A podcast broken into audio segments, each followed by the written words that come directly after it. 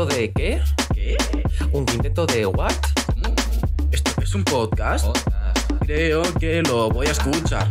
Un quinteto de Dream Team, no hacemos zona. Nosotros somos los mejores moviendo la bola. El baloncesto, nuestra vida, por eso este podcast. Gracias a todos los oyentes que ellos nos apoyan. Jugando en la pintura no fallamos ni una, nuestra familia es la madura. Nosotros ganamos todos los partidos, no hacemos. Hola, muy buenas, 24 de abril de 2023, 4 y 2 minutos de la tarde y hoy Campo Atrás Radio vuelve a vestirse de gala para recibir a todo un campeón de Copa ULEP y de, coach de diversos clubes ACB. Hoy en Campo Atrás recibiremos con los brazos abiertos a Paco Olmos. Será en unos minutos. Como siempre podéis vernos en directo cada lunes a partir de las 4 en nuestros canales habituales de Twitch y YouTube. Tan solo tenéis que buscarnos por Campo Atrás Radio. Esto de presentar al equipo mientras esperamos a Paco. Tenemos por aquí a Jesús Álvarez. ¿Qué tal? Muy buena, Jesús. Hola, ¿qué tal? Buenas tardes. Tenemos por aquí también a Carlos Ruf. ¿Qué tal, don Carlos? Muy buena, espera, que estoy medio despeinado, tío. Hombre, estás perfecto. Estás Es ahí, una vergüenza, tío. estás ahí con un look, ¿Qué un con look, esos pelos, tío. look vintage. Pero es lo que se lleva ahora con este viento que tenemos aquí. Ese look vintage. Una mezcla entre, ¿cómo se dice? Entre Linda Morgan y Duran Duran, tío. Y también tenemos por aquí a Xavi. Xavi, ¿qué tal? ¿Cómo estás? Buenas, ¿qué tal? ¿Qué tal? ¿Qué tal? Bueno, pues oye, eh, escuchando un poco los, eh, los resultados y los emparejamientos de lo que se nos viene, ¿cuánto equipo español tenemos, eh? Tanto en, en la Champions, el- también tenemos por aquí a el duelo fraticida, ¿no? Entre Canarias y Juventud y, y Barça y Madrid. Eso habla muy bien de nuestro baloncesto, ¿no? Hombre, a nivel internacional, sí. Esto es como la. No sé si recordáis, hemos hablado que Paco Olmo fue campeón de la ULEP en el 2002 con Valencia. Y había en aquella época en la ULEP, si no recuerdo mal, hablo de memoria, pero estaba Capravo Lleida, eh, estaba el, eh, Estudiantes, el propio Valencia. eh, ¿Cuál más había? Había dos o tres equipos más. Tenemos un montón de equipos españoles. Todos, todos. Sí, sí. No sé qué, qué pasaba con aquella Copa ULEP, que era doble partido, sí. por cierto. Pues sí, eh, los 10 primeros de la Liga Española pueden jugar en cualquier competición europea, que no, menos la Euroliga, que está para unos cuantos. El resto de competiciones podrían jugar los 10, 12 primeros perfectamente. Bueno, y sobre todo este año, ¿no? Que estamos teniendo una igualdad brutal. Y por la, por la parte de abajo, ni te cuento, la cosa está carísima. Quitando Fuenlabrada. Fue la, bueno, pero fue Labrada que ya ha dicho adiós, ¿no? Sí, sí, Fuenlabrada. Sí, correcto. Ya sí, sí no, no sé si matemáticamente quizás sí, pero sí. Yo ¿no? creo que sí. Yo creo que sí. Estaban Sí, sí, sí. Ah, matemáticamente también. Pues, Está descendido y finito. Fue Labrada es aquí. Jole, pues es una, es una pena. que Bueno, me sabe mal por mi amigo. Me sabe muy mal por mi amigo Ferrer López. Ferrer López. Sí, claro, sí, sí. Y no sé si Francés Solano no estaba por ahí, no estaba en Andorra, ¿no? No, está en Andorra, sí. Estaba de General Manager de Andorra y Ferri López de director deportivo de, de Fuenlabrada. Bueno, al final dos equipos tienen que bajar, ¿no? Siempre da pena Claro. los que bajan. Claro, siempre baja uno, ¿no? Claro, es una Bueno, pena. pero uno, uno, como era la canción aquella de Julio Iglesias, unos que vienen, otros volverán, la vida sigue igual, pues eso. Sí, sí, sí, sí, es así. Mí- yo lo he dicho muchas veces, a mí siempre me da pena, ¿no? Porque claro, si no baja Fuenlabrada, pues le toca a Manresa, le toca a Betis y No podría subir Todo dan pena, pues, claro. Hay que, volver a hacer, hay que volver a hacer la entrevista. Sí, sí, por supuesto, por supuesto. Ahora cuando vuelvan a la élite, si es que finalmente vuelven, veremos a ver. Menuda Copa. Lep- eh, Liga LEP también, la Leporo. Sí, Y sí, no- está emocionantísima. Y como ha comentado Juanma, no sé si habéis podido seguir lo del. eh, creo que una, una de las campanadas del año es la eliminación de- del Sparun y Girona, ¿no? Yo lo considero, estuve viendo ayer el partido y bueno, que el Barça Sanfiluén se los cargue, yo creo que no entraba en los pronósticos de nadie y más habiendo perdido el primer partido en casa. Sí. No, no, es una por Barça, ¿eh? Sí, sí. Eh, eh, Sí, sí, es, es su primera temporada y tal. Lo que Mm. pasa es que tendríamos que aclararnos un poco que queremos eliminatorias o playoff. Que eso alguien me lo. Sí. Mm, mm. Yo Claro, lo que- yo pienso que yo pienso que la esencia del básquet, y no digo por la liga, son los playoffs. La esencia, Claro. lo diferencial del básquet. Sí, pero ahí, ahí hay una cosa. Los playoffs, por supuesto, es, es la esencia y es lo bonito y es donde está la emoción. Eso es cierto. Pero la forma de los playoffs, ¿cómo lo contamos? ¿Como la Liga Femenina ayer por puntos? ¿Por partidos? No, no, ¿Cómo gusta? no, Los playoffs los playoffs son partidos, o sea, tantas victorias a 3, a 5 o a 7 como en la NBA. Y por eso queda después. Por lo tanto, lo que se ha hecho en Liga Femenina es- no os gusta este año. Es decir, hay un, play, un playoff, pero vale la diferencia de puntos. No, eso no es un playoff. Eso no es un playoff, eso es una ida y vuelta. Bueno, es eliminatorias como la Champions de fútbol, como la Europa League o... Y los goles metidos en campo contrario valen doble. Eso no. No, eso ya no vale. eso ha Sí, quitado. pero, pero, pero que, no que, que, la- que en un playoff puedes ganar el primer partido de 30 y los dos partidos Sí. perderlos de 1 y Sí. 2-1. Exacto. Sí, sí, sí, Como sí. decía tu ex técnico Lolo Sainz, que lo tuviste, ¿no?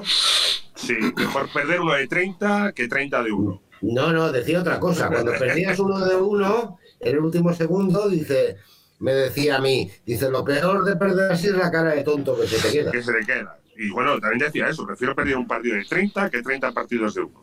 Eh, efectivamente. Hombre, eso, eh, tiene, si te lo paras a pensar, tiene bastante sentido, ¿eh? Sí. Pues igual, al final en un playoff es igual perder de 30 que perder de Sí. 5. Aunque digan, ya empezamos a ganar el partido siguiente.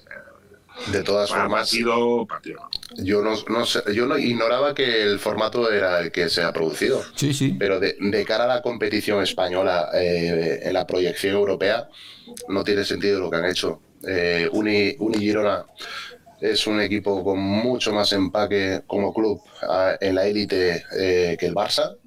Eh, y se ha quedado fuera de las competiciones europeas para el año que viene. Y sin embargo, sí que han puesto al Barça, eh, y no es por el tema del Barça, es por el tema de que es- juegan, yo qué sé, 20, creo que han sido 26 partidos de fase regular para dirimir una posición clasificatoria y el objetivo de un playoff es dilucidar qué equipo de los dos es mejor. Pues en una eliminatoria de esta naturaleza no sé exactamente si lo refleja. Ahora bien, mientras más larga es una serie, pues más se reduce la probabilidad de que, que el Claro. equipo que, que es más inferior gane al que es superior. vence, Entonces, una- sí, claro. no sé exactamente cuál es el objetivo y la naturaleza de la competición. A mí me ha sorprendido. Y, Bueno. y chapo por el Barça, pero es que en realidad han ganado por un punto la eliminatoria. Sí, por un punto. Eh, y claro, seguro que el Barça es mejor equipo en el conjunto de la temporada que el Unigirona. Bueno, vista la clasificación final, va a ser que sí. Pero de cara luego a la temporada siguiente, a, bueno, eh, no sé, al baloncesto femenino español, pues, Hombre, yo no- sé si esto ha sido re- realmente afortunado por parte de, de los Expectativas, dirigentes. expectativas contra objetivos, Barça, la leche, ¿no? ¿Qué objetivo tenía? Era consolidarse No, no. en la categoría. Y Bueno, han hecho, han historia. Han hecho historia. Ningún equipo recién ascendido había llegado hasta semifinales y ni a competición europea. Es que es ¿Hay, tremendo. ¿Hay algún equipo eh, masculino y femenino de un mismo club que hayan jugado la Euroliga, por ejemplo? Hostia, bueno, el Fenerbahce creo que sí, en, Sí, en Turquía. puede ser, puede ser. No sé, yo Y claro, También- la vista de mucho a nivel internacional. también habría que conocer. Aún, aún tiene, aún es un club con cierto empaque dentro internacionalmente. eh, Barcelona no está tan mal, ¿eh? No, Bueno, sí, vale. por- yo no lo digo por el hecho del Bar Barça. No, yo no lo he dicho por el tema del Barça, sino por el tema de la competición. De decir, hostia, eh, estas ocho meses de fase regular, ¿para qué? Para que No, se te lesionen tres jugadoras en el Claro, claro, momento llega el decisivo playoff con cinco lesionados y, y, y te vas para tu casa. Entonces, claro. Y además, además, perdón, el caso del Barça femenino no es bien bien el Barça. Eh, tiene un convenio con el San Feliu. Sí, sí, juega en el campo, juega en el Juan Carlos Navarro, creo, ¿no? Ahí en San Feliu. Sí, Juan, Juan pero- Carlos Navarro tiene una chulo subvención de club muy pequeña mm, que implica, pero no es bien bien una sección de... No forma Barça. parte del Barça de vale. Bueno, la- la- el, ¿cómo se llama? El- al otro lado de la calle prácticamente está la ciudad deportiva, o sea, donde está la parada del tranvías, los que conocen la zona, o sea, la Correcto. parada del- eh, el pabellón está a 50 metros de la parada del tranvía y detrás de la parada del tranvía está la ciudad deportiva del Barça. O sea que... Claro, aquí lo que habría que, va- que valorar es eh, cuál es el objetivo a futuro del Barça con la sección femenina. Porque si Ah, es. igual, igual hay más dinero les hacen más caso. Lo mismo pasó con el fútbol. Claro, es- si se apuesta por él, pues está bien que este año ya se metan semifinales, se pone más dinero, el año que viene pues vuelves a llegar ahí. Ahora, si ha sido flor de un día, pues hombre, pues lo que dice Jesús, es una pena de que por un punto eh, la, la- la temporada del Girona, que sí se dedica y pone dinero y, y recursos, pues te quede fuera.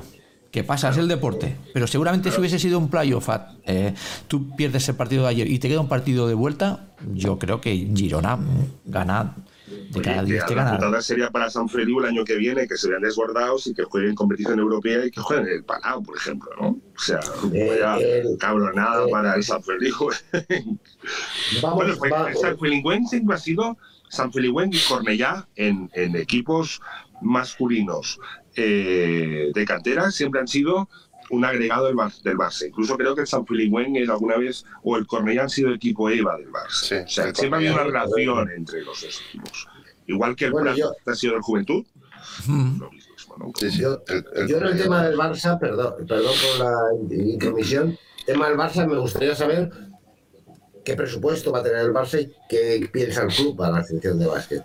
Es Pues- tema de si, quiere bajar, si, qui- si quiere bajar el del básquet, imagínate el del básquet femenino. Si os parece, masculino, Pues bajar- chicos, si os parece, luego lo comentamos, que tenemos por aquí ya a Paco, le damos a dar la bienvenida. ¿Qué Ah, tal, Paco. Paco Olmos? Muy buenas, bienvenido a Campo Atrás, ¿cómo estás? Hola, ¿qué tal? Buenas tardes. Un placer aquí compartir con vosotros. Don Muy. Paco, muy buenas. ¿Cuánto Muy tiempo sin verte? A más de verdad. ¿Qué tal? Joder, y además dando más vueltas. Oye, eh, ahora seré sincero. Te había perdido un poquito la pista. ¿Qué ilusión me ha hecho que hayas sido seleccionador de Puerto Rico? O sea, yo, Mira, tengo, familia, yo, tengo, yo tengo mucha familia en Puerto Rico. Joder. ¿Así? No, Un, no un boricua más, y en Ponce y en San Juan. Yo, mi, mi, mi esposa también, mi, mi mujer es de, de San Juan y, y la verdad es que es una gran experiencia. El Sí, premundial, sí, mis, mundial. mis abuelos y bisabuelos paternos son de allá. O sea, que Ah. me, ha hecho, me ha hecho mucha ilusión. eso es bueno. Pues mira que no, Además, no, muy mala tierra aquí. ¿eh? no pensábamos empezar eh, a hablar de, de Puerto Rico, pero ya que, que Ruf ha sacado el tema, eh, Paco, ¿cómo fue esa experiencia ahí en Puerto Rico? ¿Qué nos puedes contar de esa liga que precisamente la semana pasada íbamos a tener un invitado de allí de Puerto Rico, un periodista, y al final no pudimos tenerlo, y nos quedamos con las ganas de, de conocer un poco aquella liga? La verdad es que, sinceramente, es una liga ahora mismo muy potente económicamente. Eh, han entrado algunos reggaetoneros a, a invertir, eh, algunos jugadores de, de béisbol eh, importantes, eh, muchos americanos. Hay una ley allí que se llama la Ley 2020 que les genera muchas ayudas fiscales y bueno, ahora mismo hace una semana ficharon a Cousins. Sí. Eh, muy- Sí. Y hay un elenco de, de jugadores realmente NBA. Está Wasai, está Knight, Norris Hall, que jugó en Málaga. La verdad es que es una liga ahora mismo muy, muy potente. Son ligas de cinco o seis meses, pero que, que, ha, que ha reverdecido, ¿no? Que cuando, cuando llegué hace 2012, creo que fue 2013, bueno, entré la, la figura de, del de entonces aquel productor musical Angelo Medina, que llevaba Ricky Martin y Sí. demás. Entonces, es una liga muy, muy fuerte, una liga obviamente con mucho tinte NBA, mucho tinte americano, un baloncesto ordenado, ¿no? un baloncesto más directo, un baloncesto menos FIBA, pero la verdad es que es una liga apasionante y sobre todo con, con la dureza y, y la excitación que, que se juega. Que se juega con mucho corazón, además. Muy, muy, muy emocional todo y muy así, ¿no? Correcto, es decir, yo cuando llegué allí me acuerdo, dice, lo primero que tienes que entender es la idiosincrasia de, de este país y a partir de ahí entender eh, por, por qué es así el baloncesto, el fanático Claro. ellos y, y la forma del, del día a día, ¿no? Qué chulo. Yo tengo pendiente ir allá y tengo muchísimas ganas, ¿sí? porque además me han hablado tanto y además tengo tantos, tantas fotos de mis bisabuelos y de mis, incluso de mis tatarabuelos allá, que no he estado, pero como si hubiera estado. Pues tienes tu caso. Es decir, me avisas que, que yo Sí. te tengo la casa y te enseño el país. Coño, si además en Ponce un familiar mío tiene esta calle, ¿Así? No, coño, la avenida Tito Castro. Eso, es- eso es importante, eso es Bueno, importante. pues eso Yo- yo- sí, bueno, a Tito Castro, que en vez de decirle que viene el hombre del saco, le decían que era Tito Castro. O sea, que yo con eso ya no quiero decir, ya no quiero saber a qué se dedicaban. yo vivo en San Además, además Paco, eh, tengo por aquí que eh, entrenaste, a ver si lo veo, a Cangrejos de Santurce y Atenienses de Manatí y fuiste seleccionador también. Sí, la verdad es que entrené a Claro. Santurce, que es el equipo de la capital. Luego estuve también en Manatí, estuve en Bayamón, que jugamos la final. eh, estuve en el equipo nacional que hicimos el premundial y clasificamos al Mundial de España. Y en un par de centroamericanos. Y la verdad es que eh, muchas veces, yo creo que desde España eh, juzgamos sin saber, Mm. vamos a otros lugares, ¿no? Y cuando estamos Ah, hablando de que es el deporte, el deporte número uno de un país, pues obviamente lo, lo vives, ¿no? Creo que muchas veces a España, sobre todo en los últimos años, nos está marcando un poco un elitismo que no es real, ¿no? Es decir, Sí. obviamente España tiene una marca que se llama CB, pero que para mí ya es una... ¿no? Es decir, a día de hoy los contratos que, que hay en Puerto Rico no serían sostenibles en la Liga CB, obviamente, excepto los, los cuatro equipos de ligas y a lo mejor Unicaja, Tenerife, ¿no? Entonces estamos hablando de que empieza a haber un baloncesto muy potente. Normalmente el baloncesto, como, como todos los deportes, va unido a, a la fuerza económica, ¿no? Sí. a, a las inversiones. Y ahora mismo allí es una, una liga, diría que la, la primera liga latina con, muy por encima de la argentina, de la brasileña, Mm. eh, aquí obviamente pues, son países pequeños, pero están con todo, con todo lo que tienen y más. Y siempre hemos pensado aquí que es un baloncesto el caribeño alegre. No sé si eh, es, bien dicho, baloncesto caribeño igual baloncesto alegre. Sí, eh, es un baloncesto de mucho talento individual, de mucho talento físico. De hecho, son una raza excepcional para, para el mundo de- del deporte. Lo que sí que es verdad es que es un baloncesto donde, lo que más intenté inculcar, pues a lo mejor les falta la disciplina del día a día, el trabajo, ¿no? el sistema colectivo, porque ellos se ven tan superiores que, como que no necesitan al compañero. ¿no? Y luego, eh, defensivamente, pues también los tienes que hacer co- colectivo. ¿no? Yo te diría que es una mala copia de la NBA. Eres una buena copia o mala copia. Claro, además la tienen al lado, o sea, es- es- Sí, el sí, objetivo sí. es...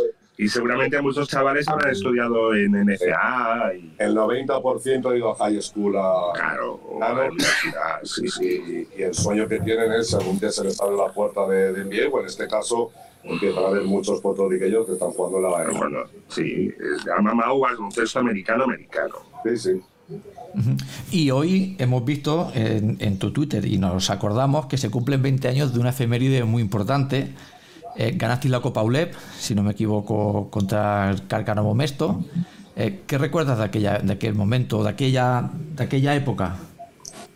Pues la verdad es que ni, ni lo recordaba, pero obviamente estos días, periodistas de Valencia me, me han llamado y, y algún tipo de. Bueno, me lo han recordado, ¿no? Y pues un poco lo que ponía, ¿no? La verdad es que valenciano, 32 años, eh, con tus padres, con tus hermanos, Claro. la Jonteta, el primer título europeo, de un Valencia que no acaba de asentarse la parte noble ¿no? del baloncesto español. Era un sí, un quiero, no quiero, un puedo, no puedo, y la verdad es que fue algo...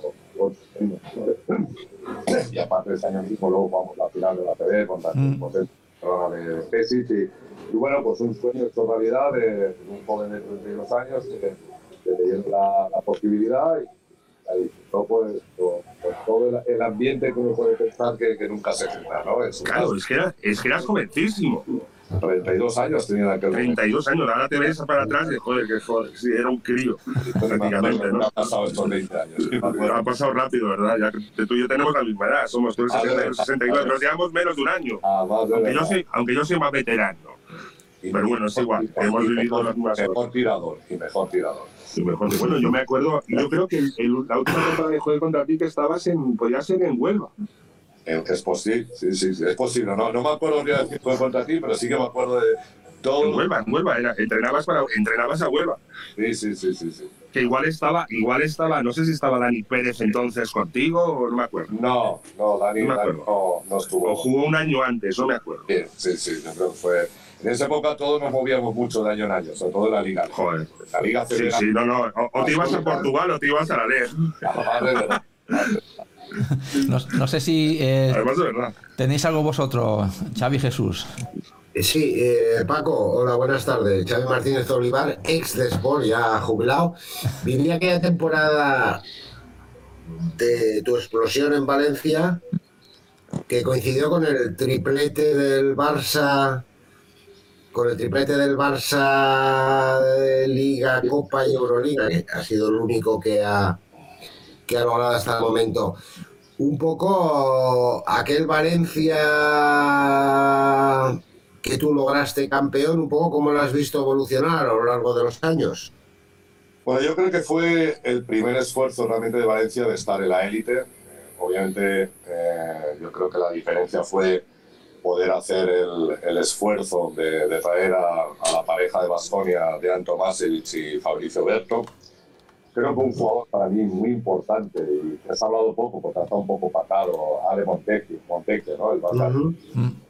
yo siempre le llamaba el asesino silencioso, ¿no? tenía control absoluto de todo. Fede Kamerich, ¿no? que era un jugador que pensando más, sobre todo obviamente la, la, base de Valencia, ¿no? de, de Víctor Luengo, de Nacho Rodillas, años de, de Fervor, José Paraíso, un alero, uno de los primeros eh, los hijos de estudiantes, eh, cada uno está en televisión, Pedro Robles, Antonio luego vino Alejandro Avio, luego la siguiente vino Río y yo creo que Valencia hizo ya, y bueno, vamos a... ¿no?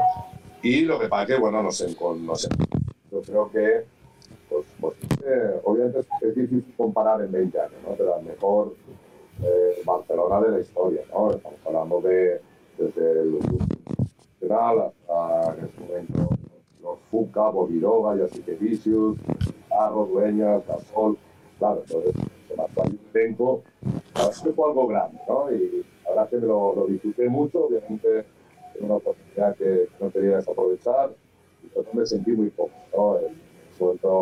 Uno siente que, hecho yo creo que fue el empujón definitivo después de, de varios años en periodos inferiores, en junior, en LED, de, de, querer ser entrenador y, y, dejarlo todo por ser entrenador como hasta el día de hoy. Jesús.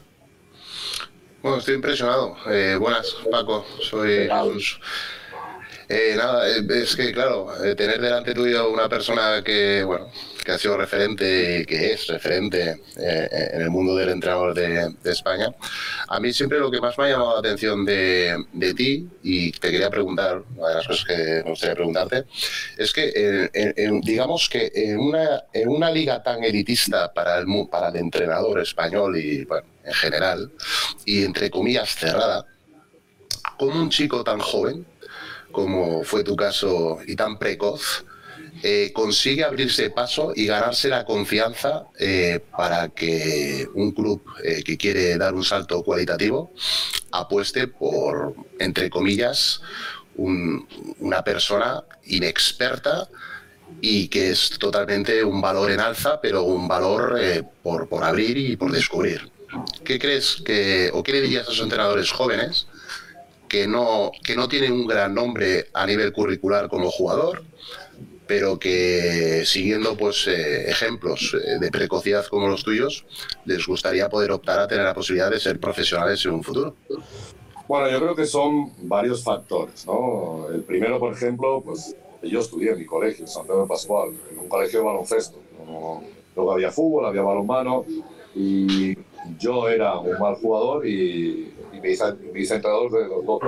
Un buen entrenador, Edu Beut, que, es catalán, que estuve asentado en, en, Valencia, que me dijo, yo creo que tú puedes ser entrenador. Y empecé a entrenar niños desde los 12 años, yo no habido un año, en los 16 años, y bueno, pues tengo la posibilidad de entrar en las categorías inferiores de Valencia, de la mano misma tanto, fui ayudante de Manema, de todo, estamos hablando de un veintañero, ¿no? Y luego, pues bueno, sí que viene el momento donde lo tienes que tener la, la de salir, equipo EVA, ganar campeonatos de España, finales juveniles, sí. pero al final te tienen que dar la oportunidad y esa fue mi gran fortuna, ¿no? Juan Roch eh, apostó por mí, las entrevistas, viendo todas las bueno, cuando me los siguientes sobre todo ese momento que siempre ha sido para mí. Decir, tengo la suerte de que el baloncesto para mí es mi pasión, es mi hobby, es mi trabajo, es mi vida. En este momento que no entreno, no, no sé hacer muchas cosas. Baloncesto, lo bueno es estar ahí baloncesto todos los días, ¿no? Entre ACB, competiciones europeas. Y la verdad es que, bueno, me sentí cómodo. Obviamente uno no se tiene sí mismo. Eres incluso más joven que un jugador tuyo, ¿no? Entonces, el elenco de los has visto, Paraíso, Villa, Huesco, Avio, Montecchia. Pero bueno, me sentí cómodo. Eh, obviamente, pues tienes que hacer una química, crear un feeling y trabajar y creer en lo que va. No, no, tener miedo, no tener dudas cuando ya te pones delante del toro y la verdad es que es una época soñada, para mí, donde ya te digo, yo que esto es lo que quiero y estaba estudiando medicina, desde la carrera de medicina y ahí, pues bueno, a, día de hoy, entre la vida del entrenador pues, es una vida inestable, que, si fuera tan fácil, pues mucha más gente sería entrenador, ¿no? Sobre todo a nivel personal es una gran dureza, ¿no? Para alejado de tus hijos, eh, de tus familiares, tienes que cambiar de país. Lo que sí que tuve claro es que, a ti no la querías aprovechar y que me sentía entrenador. Yo, realmente, y obviamente quiero buscar la posibilidad de, de poder volver a la TV, pero no me gusta el elitismo para mismo que gira en torno a, una liga y prefiero que, y he escuchado a los compañeros míos, de que somos entrenadores de baloncesto, somos entrenadores a, a eh, eh, Paco, perdón, eh, a intervenir. Eh, Bajo, acabas de, explicar un poco tu, manera de pensar. ¿Bajo qué parámetros considerarías volver a entrenar? ¿Aquí o en cualquier, no sé, en cualquier yo, yo intento ser una persona muy sincera, tanto en mis círculos privados como en este caso en, un medio de, comunicación y, abierto a todo yo en este tiempo, después de Burgos, he tenido varias ofertas, varias ofertas importantes de Puerto Rico, varias ofertas importantes de, México. Después de hablar con, con mis agentes, eh, vamos a intentar que, que, pueda llegar una posibilidad de España, una posibilidad de Europa, y a partir de ahí, eh, pues abriremos, eh, bajo la realidad, abriremos camino. Obviamente, ya te digo, me siento entrenador, pero sí que es verdad de que muchas veces el ciclismo o la forma de pensar eh, del baloncesto tienes que tomar mejor decisiones menos precipitadas que en algún momento puedo haber tomado, ¿no? Entonces, vamos a ver lo que pasa en verano, vamos a ver lo que nos pone el, el mercado y a partir de aquí pues intentaremos tomar eh, las mejores decisiones para, para el futuro. Obviamente hay una situación muy importante, ¿no? Que te quieran, que te respeten, que sepan qué baloncesto puedes proponer porque yo creo que a día de hoy hay, que dudar poco de, de, la capacidad de entrega, esfuerzo y conocimiento de, los entrenadores españoles en general. Carlos. Pues yo tengo tres preguntas. Y me acuerdo de dos. Luego la tercera, a ver si me acuerdo. La primera, la primera una, una pregunta que me encanta hacer a los entrenadores. Y es, ¿cuál es tu baloncesto ideal? ¿Cuál es el baloncesto que tiene en la cabeza como su, ostras, esto quiero. Bueno, vamos a contestar la primera porque es un poco más extensa. bueno, eh, yo vengo criado de un baloncesto muy colectivo, entonces para intentar simplificar, eh, creo en un baloncesto generado desde la defensa, donde más allá del esfuerzo individual, me gusta mucho la táctica defensiva. Creo que en un baloncesto ahora tan basado en el pick and roll, en el uno contra uno, creo que, que el, la, la ambición de, de, tener varias defensas para poder frenar todo equipo, ahora el pop, el roll, el short roll, eh, los switch, pues bueno, creo que realmente la táctica defensiva es algo precioso que este momento del baloncesto. Y obviamente ahí, a partir de ahí, creo en un primer baloncesto, que es el baloncesto directo, el baloncesto que te da la defensa. Luego me gusta más un baloncesto animado, ¿no? Me gusta un baloncesto, pues siempre he pensado que si un equipo todo el mundo se siente importante el ataque, más o menos tiene toque de balón, más o menos busca los focus para, para, todos. Envuelves al equipo ofensivamente, no al entrenador, sino al equipo ofensivamente. Yo creo que todos se van a uh -huh.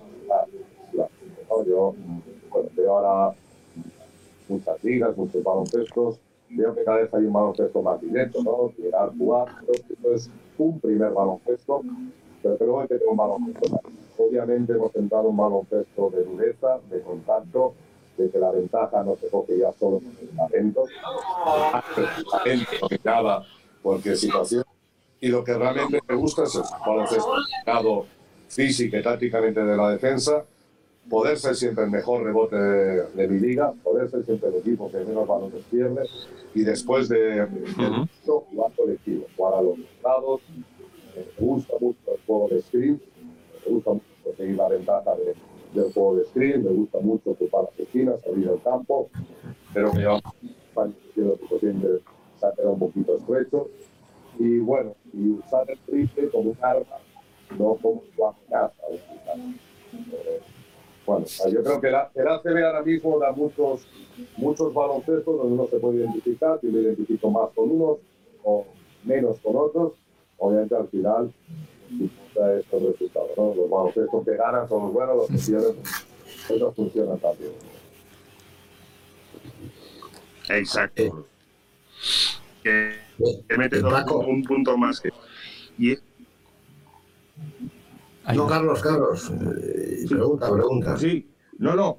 Pregunta, disculpad, pues que tengo dos más y ya me callo para toda la tarde. No, hombre, no, adelante, Carlos. La siguiente es cómo.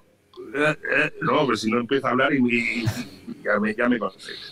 La segunda, la segunda pregunta es cómo ha vivido Paco la evolución del baloncesto en los últimos años que está entrando. En los últimos 20 años, el baloncesto ha evolucionado de un baloncesto, digamos, de 5x5, muy organizado, de un base, dos aleros a dos pivots, a lo que estabas explicando, abrir el campo. Bueno, a lo que yo había vivido. Por ejemplo, yo veo el baloncesto de ahora y no tiene nada que ver con el de antes. No. ¿Cómo has, ¿Cómo has evolucionado tú con el baloncesto? Mira, yo creo que hay una cosa, a mí me gusta, que se está perdiendo mucho, que es el juego de poste bajo. Yo creo que el poste bajo ya se, se- se usa más para generar y yo recuerdo cuando metíamos un balón a Tomás y su Alberto, sabías que iban a pasar cosas dentro de la media. Creo que ahora se usa mucho el baloncesto. Creo que hay evoluciones en ataque muy claras. El sí, como, como juega más pequeño, como que los cuatro son treses, como que los treses son doces. Creo que también eh, se ha ampliado mucho. Esto es una copia NBA, ¿no? De- hay muchos switches en defensa, obviamente, pues, pues hay que saber atacar los switches, los disparos. Al final todo es un espacio, porque cada vez las diferencias se dan más atletas, más físico, y la pista no es más grande. Entonces, creo que por ahí hay una evolución, creo que hay un baloncesto mucho más técnico, estos primeros 10 segundos antes solo eras, eras palomero, si notabas un triple, es un primer error, pero para, que con el doble drag, que, que con el Sí. creo que la inclusión del handball algo muy dinámico, ¿no? Y obviamente eh, ese físico, que yo creo que antes la ventaja del bloqueo y ahora tú necesitas la de las manos y muchos jugadores más dominantes en ese primer paso, ¿no? en, ese, en, esa, en esa coger ventaja. Por eso digo tanto la importancia de abrir el campo con esquinas, con diagonales, para poder aspirar ayudas, con descapaz, un doble escapaz, pero sobre todo el baloncesto el físico, por lo cual eh, hay que, hay que, ¿cómo se dice? Hay que crear un focus eh, temprano para que el focus eh, del equipo o a, o a las ventajas del más. Pero no tiene nada que ver, y te doy toda la, la razón, Carla, con el, con el baloncesto de, de hace 20 años, más histórico, ¿no? Claro, cuando hablamos de baloncesto físico, en mi época era un baloncesto de cuerpo a cuerpo. Digamos, de golpear, de culear. El baloncesto físico de hoy en día es rapidez, movimiento de balón rápido y sobre todo que en la pista de 10 jugadores hay 6 que te ponen el codo encima del aro. O sea, aquella bandejita que veíamos de jovencitos, de solo Ábal entrando por el medio, hoy en día te viene cualquier jugador y te pone la pelota en el tercer graderío de un tapón. O sea, hoy en día prácticamente hay que abrir el campo porque hay que sacar al, al alto de fuera de de, de la fuera de la zona. Es que o vas a machacar o eres muy rectificando, es muy complicado, pero la canasta, la canasta debajo del aro está muy cara. Pero y aparte de eso, antes sabes que no se juega por encima del aro y ahora muchos de los sistemas es generar eh, confusión para poder finalizar por encima del aro. ¿no? Antes el tenía el balón, iba a botar, Sí. y ahora pues, prácticamente hay mucho juego, ¿no? O sea, todo el juego de, de pick and roll, para siempre tener una finalización. Sí, para gen- generar ayudas y que te una ayuda y, y penetrar y ceder, de- penetrar en pitch, ¿no? Prácticamente, ¿cuál es hablamos, de la CB, pero yo que prácticamente veo toda la semana, pues, prácticamente todos los partidos de Euroliga, es increíble la potencia física, enérgica de, de algunos equipos. Ves Mónaco, Sí, sí, sí, sí, sí, hay que verlo, hay que verlo, hay que verlo dentro de la pista, cómo se juega por encima del aro. de que realmente no, no está. Es decir, o el campo se hace grande o lo que se ha conseguido es jugar por encima del aro, ¿no? Porque si no, ya, no, como tú dices, Totalmente. Sí, sí, y jugar por detrás de la raya de tres con la amenaza y que te, y el de defensa bien cerca para abrir el campo. correcto. Y la última pregunta es, oye, hoy en día el baloncesto, la NBA, tal, hay una gran parte de espectáculo. Es evidente que el baloncesto, más que un deporte en sí, ya la gente no quiere una bandejita, ya no quiere un, un juego, digamos, eh, práctico. El baloncesto se ha vuelto un espectáculo. En la NBA solo hace falta verlo, que es un, un, un- un deporte que prácticamente se ha convertido al servicio de, de cada semana de los top 10 mejores jugadas y tal. ¿Cómo, cómo eh, gestiona un entrenador ese nivel de queremos ganar dando un espectáculo que la, porque al final la gente paga, televisiones pagan, el público paga por ver un espectáculo y que el partido no sea aburrido. Esto hoy en día a los chavales vienen ya aprendidos de que el baloncesto es un espectáculo eh, o prefieren un baloncesto práctico. No sé si, no sé si la pregunta tiene algún sentido para ti. Te entiendo. Eh, no es fácil. El componente, el componente circense, entre comillas, del baloncesto. pero ese componente circense primero viene de algo que nosotros no teníamos en nuestra época, son las famosas redes sociales, ¿no? Eh, entonces, antes era más fácil manejar la colectividad. Ahora el ego es Twitter, es su, Instagram, es ya, ya, ya Facebook, es menos. Entonces, no es fácil. Sí, el, el Facebook se ha quedado la boom. Sí, sí, yo, yo creo que a día de hoy algo que hemos tenido que evolucionar mucho los entrenadores, que antes se daba por entender, poder eran soldados, ahora es la gestión de, de los grupos. Eh, hay mucho, hay mucho con, hay muchas cosas que no tienes que controlar y cada vez de controlar, ¿no? Entonces, obviamente, ellos tienen muchas veces a directo con qué voy a hacer ¿no? Y, muchas veces no estamos de acuerdo, ¿no? Entonces, buscando que, el balón sea colectivo, que el balón se pase, que la ventaja. Y también ahora las estadísticas avanzadas, con cada día más NBA. La NBA es, mm, yo no la amo, es divertida, no, la veo a la hora americana. Ahora ha empezado la NBA, ¿no? Por los Tú debes amar la misma NBA que nosotros, la de Larry Bird, Magic Johnson, Rakim Olajuwon, eso era NBA. Y lo de ahora, lo de ahora es el circo, el circo del sol hecho baloncesto. Era, era, era y lo veía por cerca de las estrellas. Así empezó. Claro, un Ramón 13 como Dios manda, claro, por supuesto. obviamente ahora todo es los más jóvenes, te das cuenta de cara eh, los muchachos de 18, de 20 años, ¿no? Pues, pues bueno, todo es más complejo, pero al final también es una carga más para ¿no? Porque, ok, el director deportivo hace el equipo, eh, los que tienen que pagar, los que tienen que pero al final tú tienes que gestionar. ¿no? Y yo creo que los, los equipos que hacen clic, que tienen feeling, que tienen química, que, que se conocen, que, que, fuera de la cancha trasladan un poco su vida, a día de hoy tienen éxito. Yo creo que tenemos un ejemplo muy bonito ahora mismo, la de, mirar a Vivo y Juan Navarro, ¿no? que es ayudante mío. Y, y es que eh, es un ahora ser una familia, ¿no? Están innovando todos, todos quieren estar, eh, se les ve un, un, buen rollo, ¿no? Porque yo creo que conseguir eso ahora mismo es tan importante. Tiene un gran sistema de juego, una gran defensa, eh, mucho tiempo, mucho porcentaje, porque ahora mismo como jugador controlar la vida de tus jugadores es más complicado. Xavi. Complicado.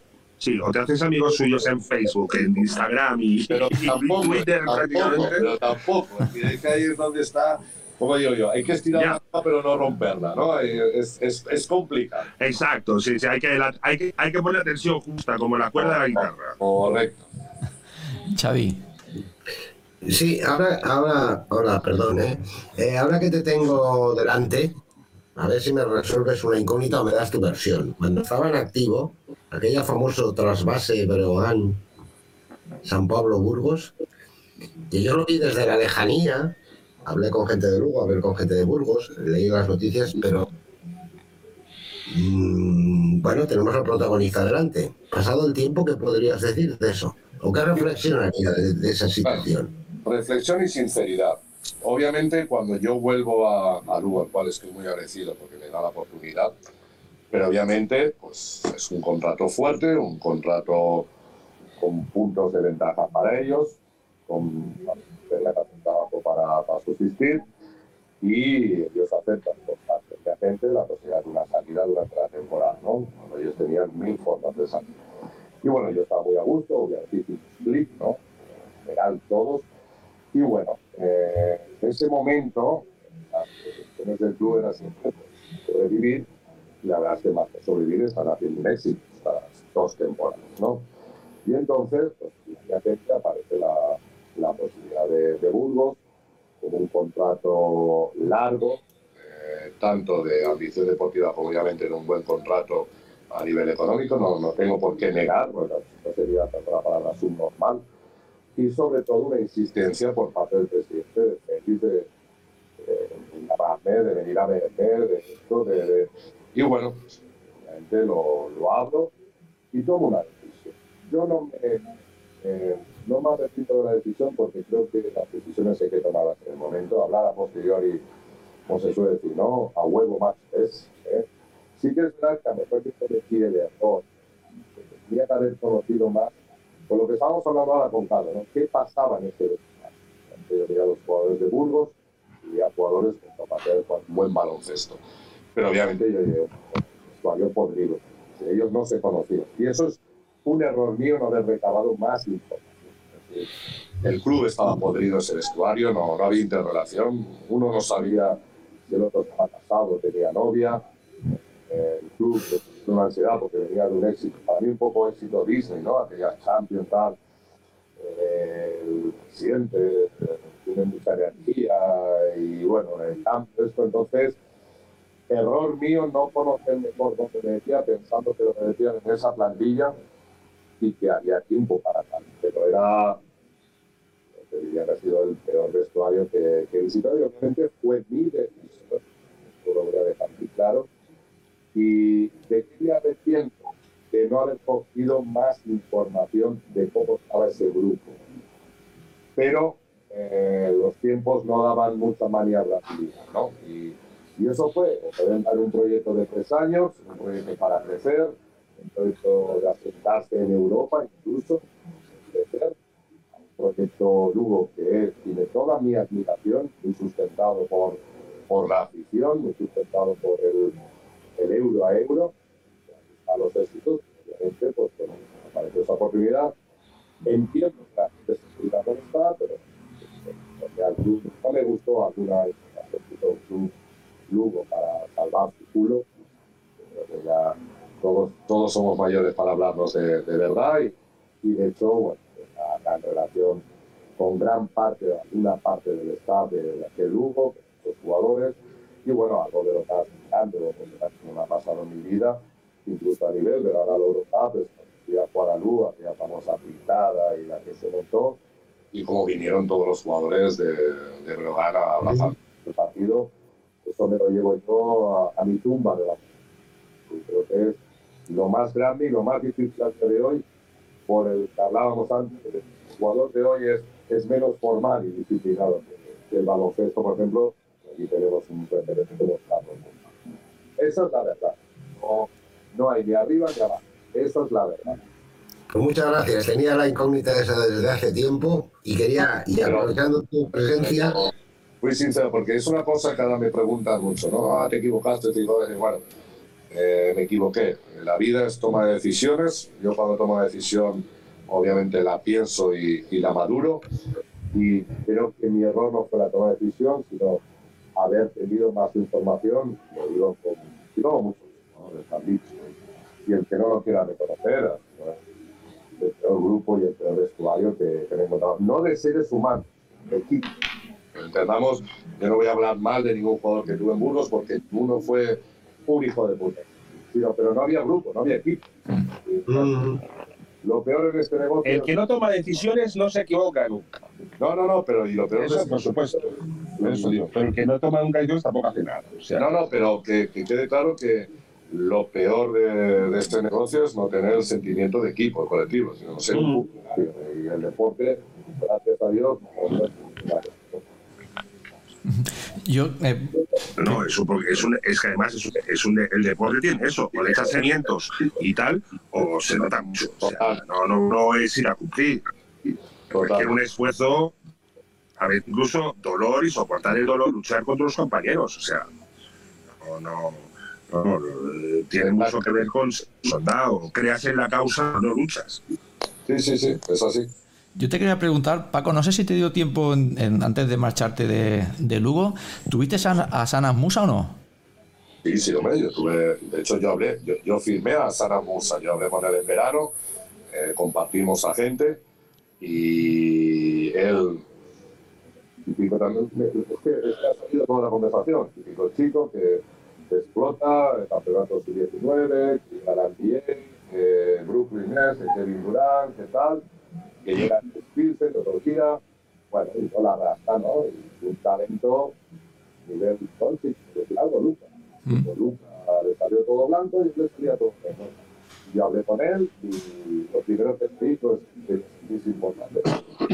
Por- Y sobre todo quitar ese estigma que había encima de él de que, era un mal compañero. Y yo creo que la Fede lo ama, Lugo lo ama, se le dio el agradecimiento. Sí. Yo tengo un contacto con él semanal, él siempre está muy pendiente de mí. Como entrenador no hay, no hay tantos jugadores que te aparecen, simplemente la verdad es que tanto Musa, sobre todo Racina Habasi, te van preguntando cómo estás, Valeria mejor, Marco Luco. Eh, Entonces, bueno, la verdad es que fue una, una gran experiencia y yo creo que nadie dudaba de, de su talento. Supimos colocar la pieza, el equipo entendió la, la pieza. Ahora, creo que es un ser humano extraordinario, es un muchacho con gesto, que entrena como un animal, que obviamente es para el balón con las manos, pero que se alegra tanto del éxito de sus compañeros como personal, por lo cual al final se alegra del éxito del equipo. Y creo que han contado el clic en Madrid. No sé, muy feliz en Madrid y él gustaría hacer una larga vida en el Real Madrid. No sé si, claro, aquí sí que había algunas dudas, más que nada por lo que estás comentando, ¿no? Se va a la NBA, parece que no le van las cosas bien, eh, en el EFES tampoco, en Brogan sí, pero claro, luego tiene una segunda oportunidad con un equipo como el Madrid. Había ciertas dudas de si un jugador como, como Musa podía ser el líder del Madrid. No sé si tú lo tenías claro cuando fichó por el Madrid, eh, también tenías alguna duda o era imposible que se estrellara una segunda vez. Yo sabía primero que el estilo de su baloncesto. Es un baloncesto, obviamente él es un jugador con mucha mentalidad ofensiva, le gusta mucho el campo abierto, es capaz de anotar y generar. Normalmente los que anotan no generan, pero él anota y genera. Y yo creo que algo que hizo él, es un chico muy inteligente, el entor, él ha entrado, respeta mucho la institución y respeta mucho las vacas sagradas, ¿no? Llámese Jesús, llámese Luis Hernández, llámese Tavares, ¿no? Con la- los buques insignia, ¿no? Él no, no entró a podar. Y yo creo que, bueno, lo demostramos, al principio no era el hombre clutch, no, no era el hombre que estaba en los finales, también al final gobernar, no un Madrid de, hablando ya casi plantillas de fútbol, ¿no? De 15, 16 jugadores, pero bueno, ha sido persistente y lo importante es que es feliz, ¿no? Y que cada día quiere levantarse y entrenar a la ciudad deportiva del Real Madrid, tiene una buena relación con su coach, tiene una buena relación con sus compañeros y no ha dejado de ser. Musa es, yo creo que Musa, el de su vida se lo ha dado Lugo como ser humano, como jugador. El jugador eh, es su talento, pero como ser humano, ese puntito de, de madurez, eh, yo creo que vamos a ver un, un brutal eh, de estos playoffs que, que empiezan mañana en, en Euroliga. ¿Alguna cosilla más, Jesús o Xavi o Carlos? No, nada más desearle Todo lo que muchísima que suerte. Muchísima suerte y, y, y un agradecimiento enorme por atendernos. Yo la verdad, quiero decirlo, ¿eh? Eh, un placer. Eh, uno al final hace mucho, mucha entrevista, está este formato de, del Zoom o como le queramos llamar. El formato moderno. Soy, soy gente de baloncesto, pero gente natural. Moderno, moderno, moderno. Sobre todo algo importante, ¿no? Yo creo que, que poder entretener, que... Ahora, creo que en esta vida hay que ser honesto. He sido muy honesto con vosotros. Me lo he pasado muy bien. Ya, ya me lo habéis comentado que me está pasando muy bien y un placer y, espero que haya una segunda vez cuando vosotros queráis. Pues seguro que sí, Paco. Mira, cuando te veamos en un banquillo, que seguro que va a ser pronto, y, y esperemos que en España eh, vendrás aquí a contárnoslo. Queda, queda el contrato firmado. Así será. Muy bien, Paco Olmos, pues. ¿Estás en- Puerto Rico ahora mismo? No, no, ahora mismo estoy en Valencia. Estoy en la Diana. El 5 de mayo me vuelvo. Un abrazo. Ah, bueno, el vale. 5 de mayo me vuelvo a Puerto Joder, Pues tómate, un- tómate una piña colada, mi. Tómate una piña colada, mi salud. y buscaré a tus familiares. En el sitio aquí vas a hacer. Muy bien, Paco, pues muchas gracias. Un saludo. un. Hasta luego. Chao, chao. Pues hasta aquí la charla que hemos Un tenido. abrazo con- enorme, Paco. Hasta aquí la charla que hemos tenido con Paco Olmos. La verdad es que es muy interesante y tenía un poco de miedo a la pregunta, Xavi, pero al final veo que nos ha dicho su versión, como no puede ser de otra manera. yo pregunto a la gente de manera educada. No, no, no, no, no, lo digo por eso. si no quieres contestar, pero yo tenía, ya que me dijiste que estaba Paco Olmos, sí, sí, sí, Lo, conocía, conocía su trayectoria, pero siempre me quedaba esta historia de, de Lugo, Burgos y porque hablé con gente de Lugo que se cagaban en todo, gente de Burgos que no sé qué, y, digo, coño, pues si no tienes al, aquí al protagonista, se lo preguntas. Sí, señor. Contestar, contesta, y si no, hablamos del tiempo, o sea, ya claro, No, no, y da, su versión.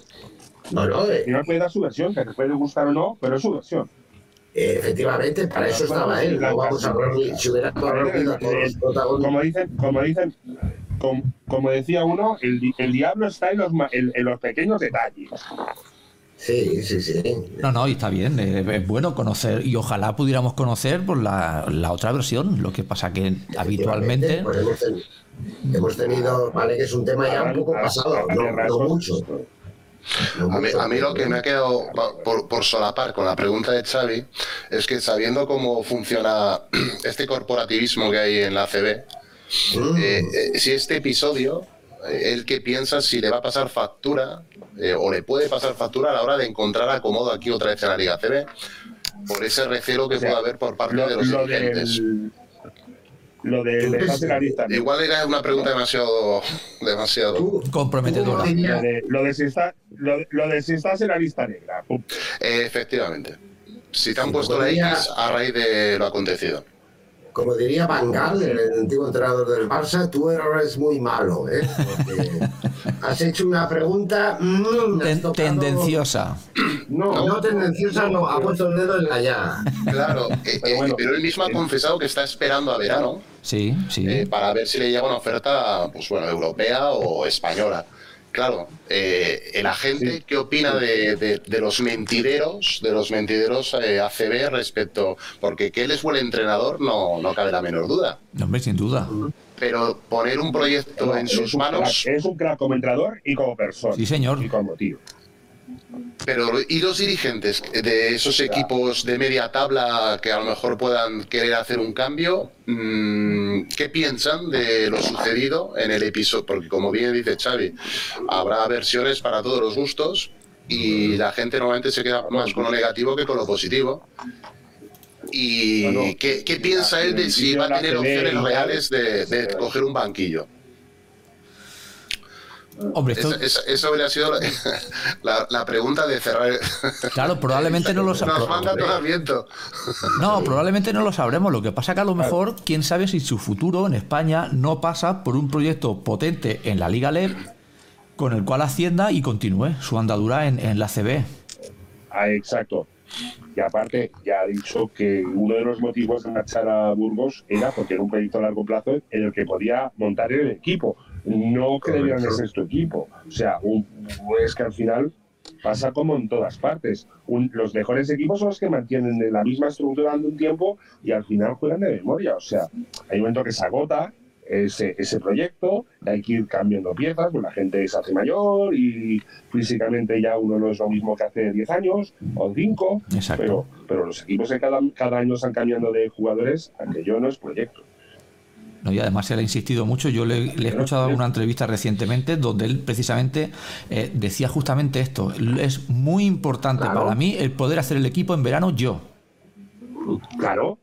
Es que eso, es, el sueño de cualquier es el sueño y el deseo de cualquier entrenador. Y si es posible, repetir, si, los jugadores salen bien, mantener cinco o seis cuadros como estructura básica y, y, y, y, y que vengan jugadores que mejoren lo que hay. Si es que el mercado lo permite. Claro, por eso también. Dicha Di, No, no, que eso es lo que he defendido yo siempre. Tú si quieres montar un proyecto sólido, te tienes una base sólida al cabo de los años y luego la vas mejorando. La vas mejorando. Claro, como ves equipos que dicen, tenemos un proyecto y cada, y cada año cambian siete jugadores. ¿De qué? Ah, ¿Cómo hacer una casa? Un proyecto de casa y cada dos días derrumban lo que hay para construir algo nuevo. ¿Eso qué coño proyecto es? Eso es improvisación y Por eso me ha sorprendido un poco el tema que ha reconocido que él se equivocó en recabar información para dar el paso. Me sorprende que una persona que lo tiene todo tan estudiado con esa experiencia, eh, no voy a decir cometa ese fallo, eh, no, sabemos todos los detalles de por qué sucedió esto, pero que reconozca de que igual el problema es suyo. ¿eh? Claro, o qué me dijeron. O, dijeron Claro, claro. Me, dijeron lo que me dijeron, en vez de recabar yo mi información por mi lado, por contrastándola. Efectivamente yo dudo que alguien vaya a un sitio sin preguntar, oye, ¿qué tal el equipo? Bien, bien, te encontraba buen ambiente. Luego se encuentra aquello y de madre mía. Bueno, probablemente, probablemente con esa persona que le, le pasase la información, pues igual ese es el tiempo que hace que ya no se habla con esa persona. Eh, que le engañaron, quiero decir. Ese es, el año, ese, es el año en el que equipo tuvo de arrodillarse delante de. Sí, señor. Sí, señor. Ya, está, ya, ya está dicho todo. Además, creo, si no me equivoco, no sé si lo recordáis vosotros, esa misma, él se va en enero creo que eh, Lugo se clasifica para la Copa del Rey. ¿Estoy equivocado o no? ¿O está cerca de clasificarse?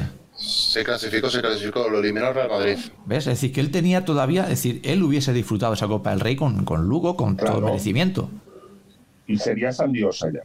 Y tanto. O sea, que, a ver, con el personaje, o sea, solo recordar la imagen aquella del presidente haciendo que hincado en, el, en la rodilla, en, el suelo, ya con eso ya hace nada. O sea, eh, solo esa imagen ya me define todo un, ya todo me define. Todo un club.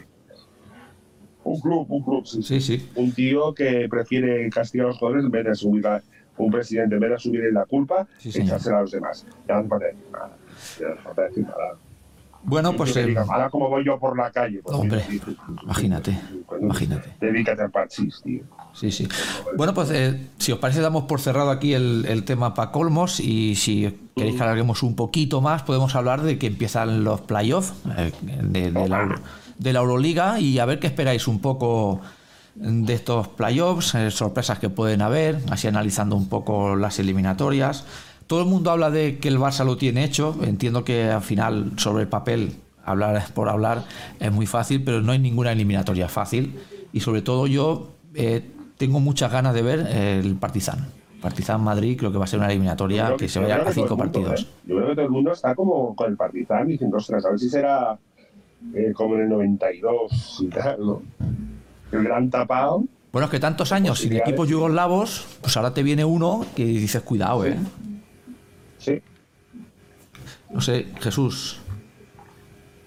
Ahora no te escuchamos, Jesús. El momento micro. Está conectado, pero no se, no se oye. Ahora, ahora, ahora sí, ahora sí. Jesús. Lo de yugoslavo, montenegrino, serbio, es relativo en el partido. No, sí, sí, sí, el nombre. el nombre. un jugador o dos. El nombre, bueno, y el entrenador, ¿no? Pero el, nombre de Partizan, ¿no? Eh, yo creo que le va a dar problemas al Real Madrid, pero creo que no tiene. Ya sabéis que a Xavi esto no le gusta pero ya puestos a jugar, yo creo que el Partizan no va a eliminar al Real Madrid. Yo creo que el Real Madrid tiene argumentos de plantilla lo suficientemente sólidos, sobre todo en la figura de Tavares, que Partizan le va a costar mucho contrarrestar. De acuerdo que los pivos de Partizan son muy potentes y muy móviles y versátiles, pero el dominio del rebote, el control del rebote que ejerce el Real Madrid y la capacidad de intimidación que tiene Tavares eh, obliga a tener mucha precisión y mucho acierto exterior a los equipos. Partizan tiene buenos tiradores, tiene buena, buen, buen talento perimetral, pero tampoco es un equipo 100% super fiable en ese sentido. Entonces, eh, bueno, yo creo que Cerco probablemente le vaya a plantear muchas trampas, como bien dice Xavi, pero al final esto, es, eh, esto lo juegan los jugadores al final. Y el Real Madrid, pues bueno, parece ser que ha encontrado la figura de Zonja, pues bueno, su mejor versión en este momento de la temporada, que quieras que no, le da un desahogo ofensivo a lo que parecía en el primer tramo de la temporada, había mucha dependencia pues de la vertiquería de Deck y de Musa, pero bueno, ahora han añadido un elemento más desestabilizador y sobre todo imprevisible que le ha dado frescura le da, frescura. Eh, entonces, pues bueno, son herramientas difícilmente contrarrestables. Respecto al Barça Zalgiris, bueno, parece ser que sobre el papel, a priori, si nos dedicáramos a las apuestas y a ser analistas eh, y tuviéramos que poner una cuota, probablemente la cuota de que el Barça va a llegar a la Final Four sería la cuota más baja del tablero, es la que menos pagaría. Eh, yo no estoy hablando de que el Barça vaya a hacer un 3-0 por la vía rápida, que puede ser, pero cuesta imaginar que en el momento actual en el que se encuentra el Barça, eh, el Zalgiris le vaya a sorprender en, en, una semana, le vaya a ganar tres partidos de cinco. Cuesta, cuesta pensarlo. Y las otras dos eliminatorias, pues bueno, yo diría que son las más. Eh, la de Mónaco Maccabi es una eliminatoria y que yo creo que va a ser apasionante, porque son dos equipos muy similares. Muy similares. Y el Olympiacos Fenerbahce, pues fíjate tú, ¿verdad? Ese Fenerbahce que ha estado en la parte alta durante toda o gran parte de lo que es eh, la fase regular y en, el último mes se nos ha venido un poco abajo y se cayó al octavo puesto y le va a tocar medirse con el Olympiacos.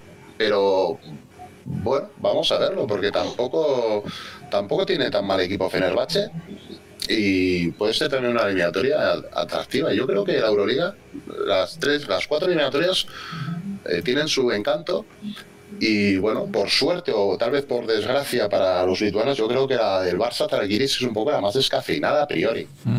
Pero las otras tres tienen toda su, su misterio y vamos a ver cómo se resuelve. ¿Quién organiza la Euroliga este año? Kaunas, ¿verdad? Kaunas, sí, sí, sí, Ese factor puede ser determinante para salir y ser una extra motivación. Hombre, debería de serlo, claro. Lo que pasa que el, el rival que tiene el, el, el Barça no es el más propicio. Es que el Barça... Juega, y el entrenador del Barça juega en casa. Bueno, sí. Ganar, ganar para el Euroliga ya fuera ya de ese. Él ya lo ha dicho, ¿eh? en cuanto se supo el, el, el, rival, él ya lo dijo que para él era una putada enfrentarse a, a Salguiris, que para él, ¿Ah? bueno, que, que, no, que no le gustaba, pero por el tema emocional, entiendo. No sé si el deportivo no dijo nada, pero, sí. pero el emocional. Bueno, la mejor eliminatoria que puede tener. Mejor allá que, sí. mejor allá que no encontrarse en el final. Bueno, pero si lo elimina, lo va a eliminar el Zalgiris. Tampoco dentro del desastre, tú dices, me elimina el equipo de mi corazón. Ya no es mal, es el menos malo. Claro. Bueno, no Pero sé. igualmente, eh, no sé- a ver, el- lo juegan los jugadores. Tiene, tiene buenos jugadores. Tiene buen- no, no está mal. El Zalgiris no está mal, pero No está mal, pero el Barça es que semana tras semana se ha estado viendo como eh, recupera soldados para la causa. sí, sí. Sí. No sé. Claro, es que tú, tú ves ahora, eh, analizas los jugadores del Barça, ves Vesely, Vesely me recuerda al Vesely de, de- no voy a decir de la NBA, pero sí de sus buenos años de Fenerbahce. Eh, parece que está entonado, Abrines, eh, la Provítola está siempre, eh, no, Sanli, es que, no sé, yo veo a priori igual es porque es mi equipo y digo, es que me parecen todos buenos. Es muy difícil que, que se le escape al Barça. Xavi, tú no sé qué opinas tú de cómo llegan. Eh, bien, vale, se, mira la clasificación ya es claro. O sea, vamos a ver que ya, no sé, todos nos conocemos y ya llevamos años en esto y un playoff es un playoff. Sí. Aquí, vale, perfecto. Sí, bueno, el, el segundo contra el séptimo, esto no quiero recordar lo de los últimos años. ¿eh? Bueno, esto está es fácil. El Zalgiris, bueno, tiene un equipo sin grandes estrellas mediáticas, bien trabajado, hace un baloncesto correcto según sus características. No, no olvidemos que tiene dos cosas, no tiene ninguna presión y, y luego segundo, que la final fue en, en su ciudad. A Exacto. partir de ahí, tú sales a jugar un partido. Y sabemos que el playoff no es una eliminatoria, que dices tú llevas Exacto. tantos goles o tantos puntos de ventaja. No, no, cada partido es cada partido. Y tú a la que, a la, a la que sales allí echando unas risas, te encuentras 0-1.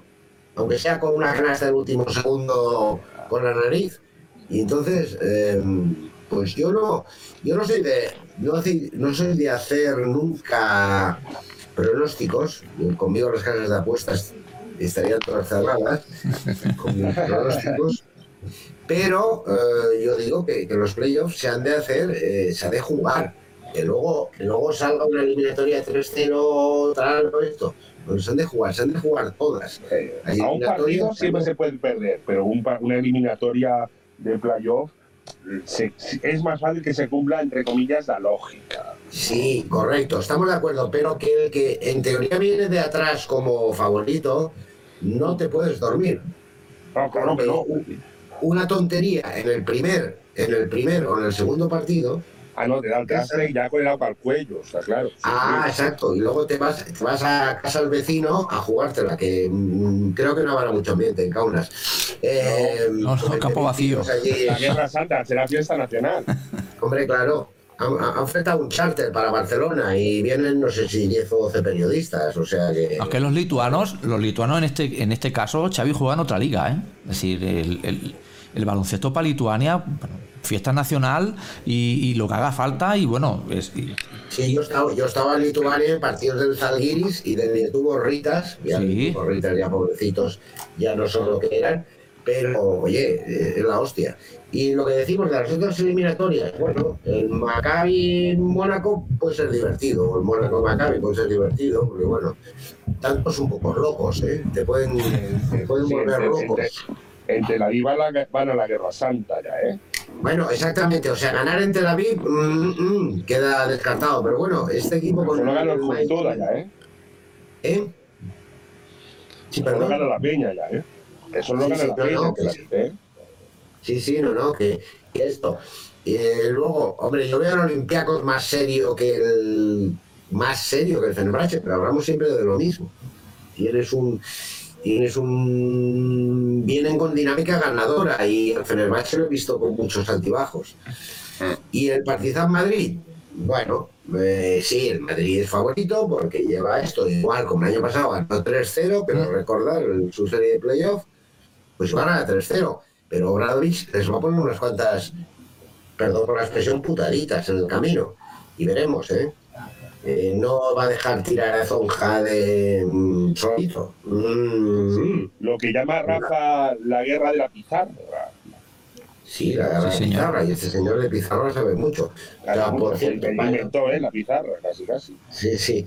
Por eso que te digo, yo desde mi punto de vista, sí, vale, claro, sobre el papel, pues Barça, Madrid y Olympiacos, sobre el papel, mm, serían favoritos. Pero bueno, el Barça que nos salgan a, a mirar al techo del parado, que buenos somos y cuánta gente hay, porque te, puede- eh, te puedes encontrar con un 0-1 y entonces se te, se te rompe, se te destorota todo el, todo el guion de la película, ¿no?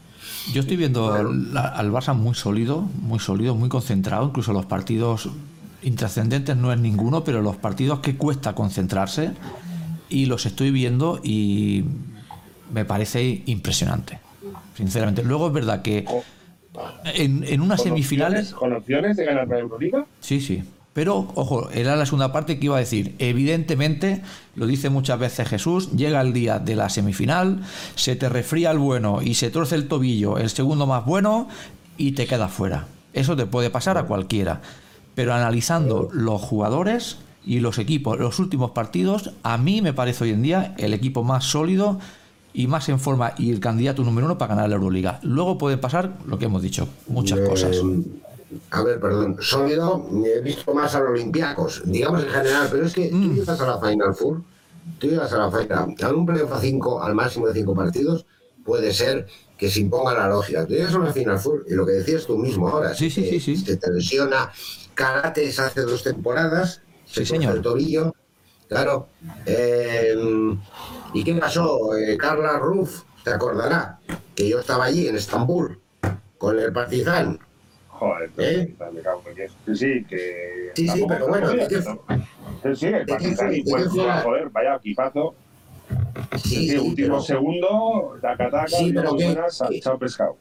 Exactamente, metió aquella canasta a Tomás, creo recordar.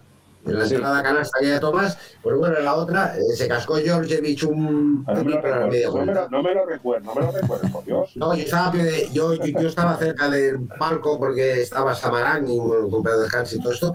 Yo estaba allí. Eh, y claro que dices, ¿ha sido mejor este que el otro? No. Una final, es una final, y una final es sacar. Y llegan los dos Bueno, sí. Pero en una final full, la final se traspasa a la semifinal, que también se acaba un cara al cruz. Bueno, que se lo digan al Barça. ¿Cu- ¿Cuántas veces nos hemos dicho el, el Barça de Epi y Norris ser el favorito de la Final Four? Y, y- No, eh, favoritos no hay, en una final full. bueno, vi- pero Salía el tema, salía, ha salido el tema que desde que vi al Limoges de Malkovich ganar una Final Four, yo ya me puse a monje cisterciense.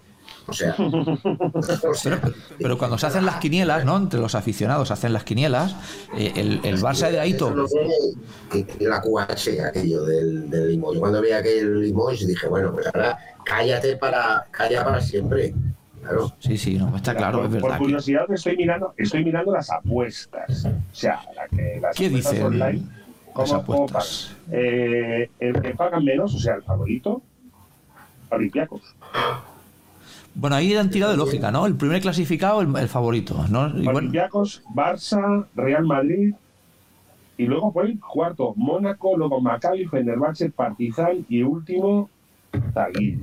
Digamos que han tirado, utilizado el han becario- ha tirado de clasificación, sí, señor. Ey, Han utilizado un becario. Sí, se han utilizado un becario. anda relleno, anda. Exacto. El, el- el becario ha cogido el chat GPT, ha puesto la clasificación y le ha dicho, eh, dime quién es el favorito aquí. Hazme las apuestas. Sí, sí, sí, sí. Bueno, Yo- El Mónaco, Maccabi pagan 1,50 eh, porque gane el Mónaco por cada euro y 2,65 a Maccabi.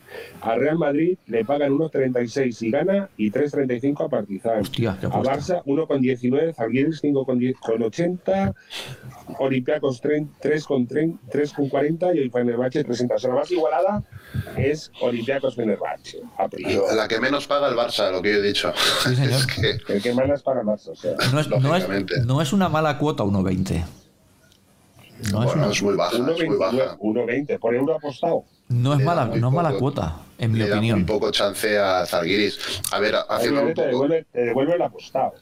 un poco a lo que ha dicho Xavi. Evidentemente todo puede suceder, evi- evidentemente esto es deporte, pero estamos hablando de profesionales, de súper profesionales además, de super élite. Sí. Y yo estoy convencido que el Barça, el Barça y todos los clubes eh, tienen en la cabeza desde el día uno eh, este, momento de la temporada. Claro. Me, me costaría con- ahora.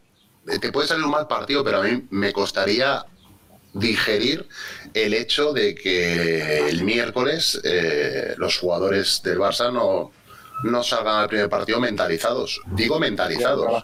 física, Eh, y preparados y tienen el oficio y la experiencia suficiente para que el partido no les vaya grande. Por eso, Claro. cuando hago previsiones, me cuesta pensar que, hostia, te puede sorprender un partido, yo qué sé, no sé qué Pues tipo no de astros. serie, no tres, Se- no tres. Pero, pero tres, tres de cinco en el plazo de una semana, si no tienes bajas, eh, eso solo puede suceder cuando hay mucha igualdad entre los dos contendientes y cada partido es un, por decirlo, de poder a poder. importantísimos que se Pero no Zalgiris- que Zalgiris tiene descartes del Barça, eh, Roland Smith, Sí, sí, eh, sí, Evans. Ah, Son jugadores correctos, pero hostia, en algún momento les va a tener que pesar el hecho de poder ganar al Barça y, tampoco hay que tener miedo a afrontar las cosas como son. Eh, La plantilla del Barça está confeccionada para llegar a la Final. Y los Sí, jugadores sí. lo saben, el club lo sabe y lo llevan con naturalidad.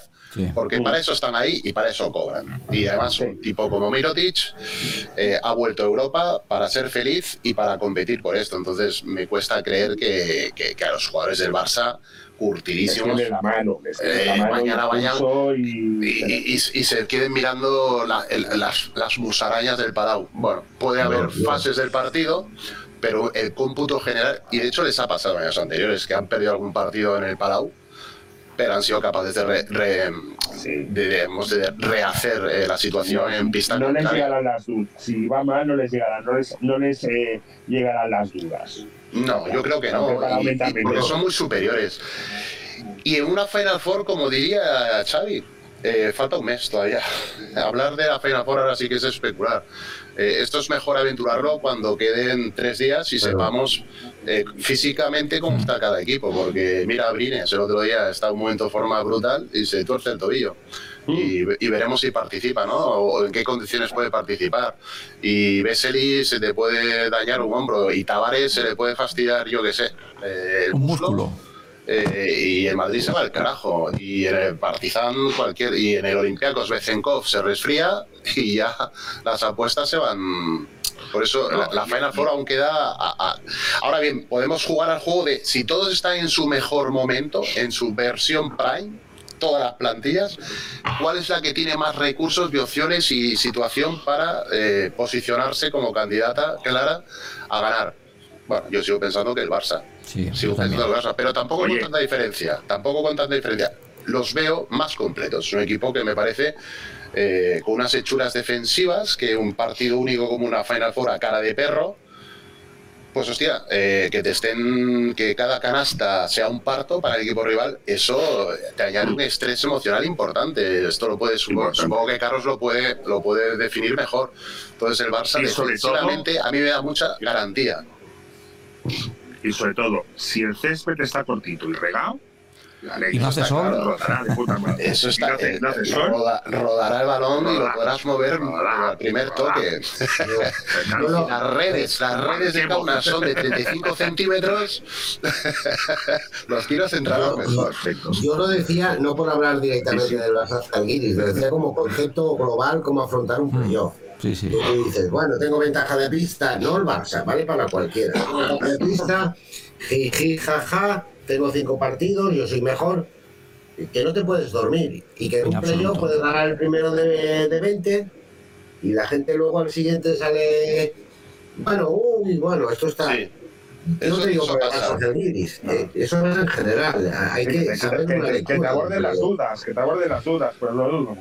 De hecho que yo, no sé si compartís esto, yo creo que la pista hoy en día, hoy, en el, en el- en el año 2023, con los aros que son todos los mismos, los tableros son los mismos, el balón es el mismo, el parquete es el mismo, las distancias entre el banquillo y la grada es la misma, eh, no es lo mismo eh, como cuando en los años 80 ibas al Palau o a Salónica, que ahí, ahí, ahí variaba todo. Eh, el, el Claro efecto... que hacías el mate casi, casi sin saltar. El balón era, está inflado. Sí, claro. Eso es, pero hoy en día para los jugadores si se concentran, el hecho de jugar en casa y fuera varía a nivel de empuje emocional de tu público, pero tampoco es algo, algo tan, tan, tan, tan, tan determinante el factor pabellón para que los jugadores No. del equipo visitante se encojan. Es algo que me vengo a decir. Es decir, si el Madrid palma un partido en casa, sí podemos pensar que Belgrado, hostia, es chungo de narices. Pero estamos hablando de pistas muy concretas. Eh, eh, en Kaunas, si el Barça pierde un partido en el Palau, eh, el Zalgirio Arena aprieta muchísimo, pero es un pabellón espectacular. Es un placer jugar ahí. Entonces no creo yo que jugadores de la talla de los del Barça Esos pabellones se vayan a encoger en, en, en Mola, Kaunas. mola jugar, mola jugar. Por eso digo que... Ay, si te llaman hijo de, si te llaman hijo de puta, no sabes lo que te dice, pero no entiendo. No. Exacto, No. no son ratoneras, Sí. encerronas que joder, tengo que ir a... No, sí, sí, yo estaba, yo No, estaba no en es, Salónica. no, no es Salónica. Exacto. Sí, sí, que estaba allí, No es que estaba allí, que años 80 te... que te pegan una pedrada o Sí. Y que claro, se- sí. y los tableros se movían, ¿no? La reza la Sí, leyenda. sí, sí, la, la mascota, la mascota de Aris movía la... movía la- sí, vale. No, no, de coño. No, no, no, no. En Aris, en, el campo del Aris y del. Y del y allí, en, allí en Salónica, el campo del Aris está encima de un forjado. Creo que lo has una vez. Y la gente empezaba a mover los pies, pa, pa, pa, pa, pa, a pisotear, y el campo temblaba. Ya, O sea, era, ser. Eh, No, pero vas a- eh, grado cuando- 3 en escala de Richter, tío. Cuando vas a tirar y ves que la no se balancea, Y cuando, y cuando el ves, campo aquel temblaba. y cuando ves que la mesa, en Juan, vez de, había tocado, había tocado el reloj vez de suma, eh, restar segundos lo sumaba. Sí, coño, hace un momento faltaban 2.30, ya la quedan 2.40, ¿qué ha pasado? Eh, efectivamente, yo solo viví en un partido con el Barça del año oh, 80 y mucho. Sí, sí. Bueno, es que el, Con, con Stankovic en la mesa. el cronómetro, el, el campo del Aris de Salónica eh, era un poco dudoso, ¿eh?